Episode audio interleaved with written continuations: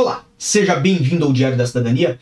Meu nome é Célio Sauer, eu sou advogado e nós vamos falar sobre manifestação de interesse. Mais importante do que isso, vamos falar sobre a passagem de um contrato de trabalho para uma atividade ou o contrário durante o processo de manifestação de interesse. Então, se você gosta desse assunto, fique aqui conosco no Diário da Cidadania. Lembrando que esta é uma das sugestões que vem lá no meu Instagram, no arroba Sauer, e óbvio, nós sempre tentamos trazer para vocês o assunto que mais vos interessa. Então, hoje o nosso assunto vai matar muitas dúvidas, principalmente de quem já está há um longo período na manifestação de interesse.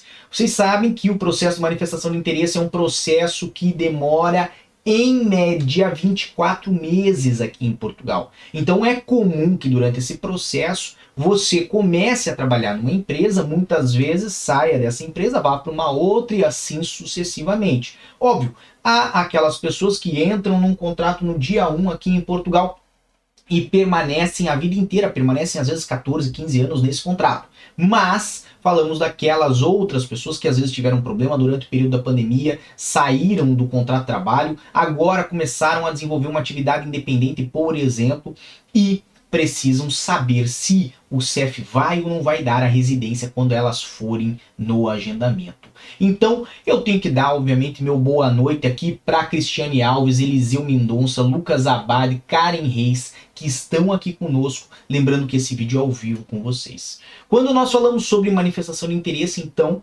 nós temos que ter atenção, obviamente, ao prazo do processo e que esse processo ele depende de um desempenho profissional. Se você trabalha hoje, por exemplo, por contrato de trabalho e iniciou sua manifestação de interesse por atividades, tem que ter atenção ao fato de que trabalhou de fato com atividades ou não? Ou foi apenas um subterfúgio que você utilizou para iniciar uma manifestação de interesse? Por que, que eu levanto isso agora? Justamente porque no dia da sua entrevista com o CEF, isto pode ser questionado. E não é incomum o CEF pedir comprovativos que indiquem, que demonstrem o desempenho profissional, por exemplo, de quem iniciou com atividades para que possa conceder uma, uma autorização de residência iniciada por manifestação de interesse por atividades, mesmo que agora a pessoa tenha um contrato de trabalho. Vamos pegar aqui o caso de José.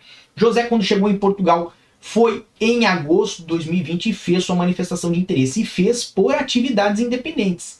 José abriu atividade, mas nunca exerceu nenhuma atividade com atividade independente. Neste caso, o CEF pode fazer questionamentos sobre por que iniciou com uma atividade, se de fato todo o período que esteve aqui em Portugal trabalhou com contrato de trabalho e mesmo que chegue no dia no CEF com o contrato de trabalho, isto pode fazer com que tenha questionamento adicional ou que se necessite que se tragam documentos adicionais quando for ao CEF. Obviamente, a situação contrária também existe. Vamos dizer que você apresentou uma manifestação de interesse por promessa de contrato de trabalho, mas essa promessa nunca se concretizou. E logo depois começou a trabalhar por atividade independente e seguiu assim, mesmo que a manifestação foi iniciada por essa promessa de contrato de trabalho. Com o desempenho através da atividade independente, você vai ter que levar ao CEF uma série de documentos que comprovam que você trabalha, por exemplo, emissão dos recibos verdes, certo? Mas pode ser questionado por que iniciou o processo com aquela empresa, com aquela promessa de contrato e nunca houve ativação de um contrato efetivo para que você fosse ao CEF, para que você, obviamente, começasse a trabalhar naquela empresa. Então, são pontos que são relevantes e fazem parte do processo de manifestação de interesse. Agora, uma notícia boa é que o CEF, de fato, é muito tolerante à condição das pessoas de alterar de contrato de trabalho para atividade ou de alterar da atividade independente para o contrato de trabalho durante o período em que transcorre a manifestação de interesse. Tudo isso vai depender da análise caso a caso, lembrando que quando existem essas trocas, o CEF vai e pode fazer questionamentos relacionados às razões das trocas e também se foi ou não foi emitido recibo na época que trabalhou com